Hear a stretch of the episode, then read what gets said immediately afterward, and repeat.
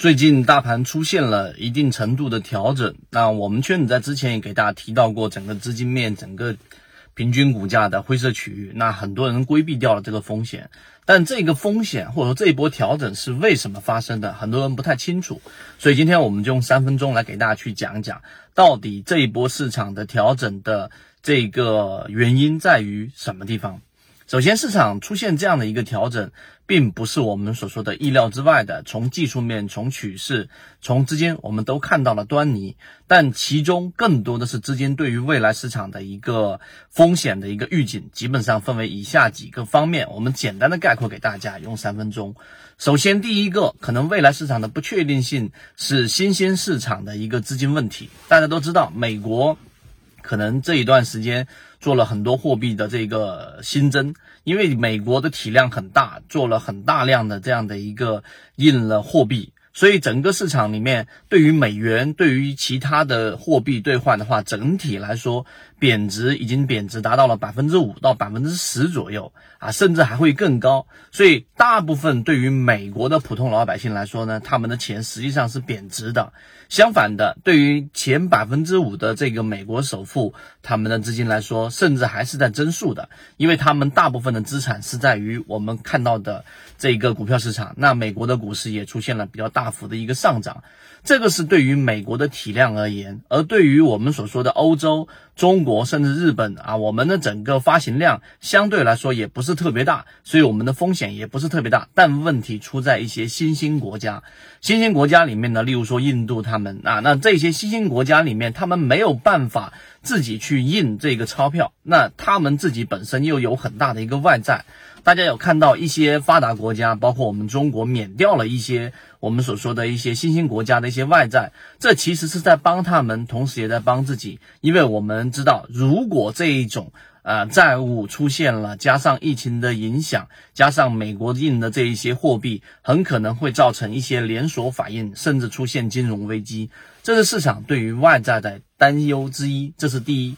第二个就是消费复苏需要时间。那我们整个疫情已经出现了缓缓解，如果在二零二二年整个疫情结束，那就比我们所预期的要提前了一半的时间啊。那这一个过程当中呢，消费是会不断不断复苏的，但整体复苏需要一个比较长的时间，这也是资金对于未来市场的一个担忧啊。这是其二，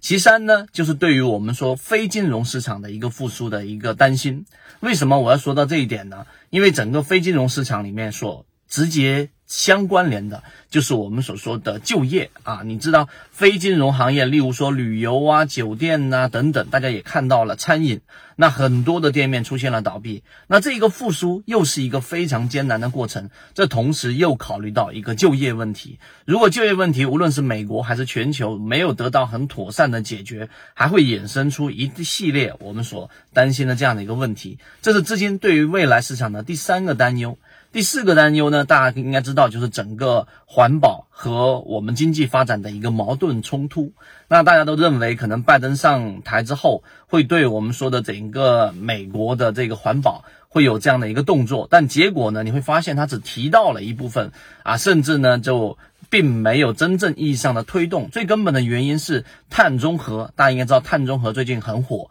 对吧？那我们国家，然后呢，整个全球预估是在二零五零年，然后实现这个碳中和。那整个过程当中，美国这边的话，如果他们推行了碳税。那碳排放税的话，对于我们所说的这种实体产业影响是非常大的，因为它本身要经济发展，那它不可能去又承担着，因为他们毛利率比较低，如果再增加上很大的碳税的话，那么基本上是不赚钱的，这也是一个潜在的因素。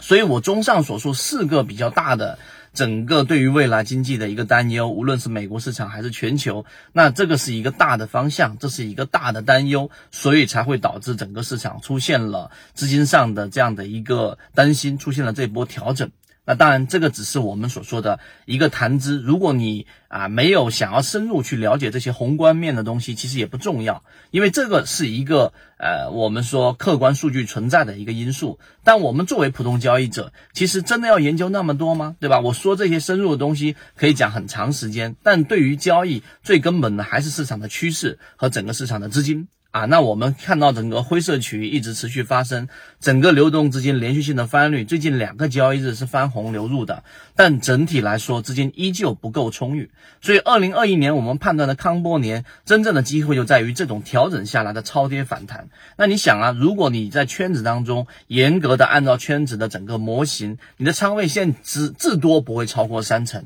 那么未来对于你来说是具有巨巨大的一个机会的。而现在如果仓位很重或者满仓，的那可能大部分可能就是一个就是不在圈子之内，看着整个市场跌了很多了，对吧？然后呢就去啊操作和非理性的这种加仓和自己的非理性的操作，导致于现在属于相对被动的一个局面。但整体来说，我们判断，只要你有方法，然后呢去判断一下自己手里面的标的到底适不适合整个未来行情当中去进行持股，千万不要在超跌的或者是已经打到了蓝色区域的标的当中去进行割肉，这样的话是最大的。这一种伤害。所以今天我们用三分钟给大家去讲解了一下对于未来市场资金面在全球的四个大的一个担忧和预期。但对于市场来说，我们可以看到的是超跌下来的机会，以及我们二零二一年的康波年的整个把握。所以如果你自己本身想要去把握这一年的这种超跌机会，我们在圈子也看到了很多的船员在进入高价师圈子之前，原来的操作是亏损。我最近在做评测报告，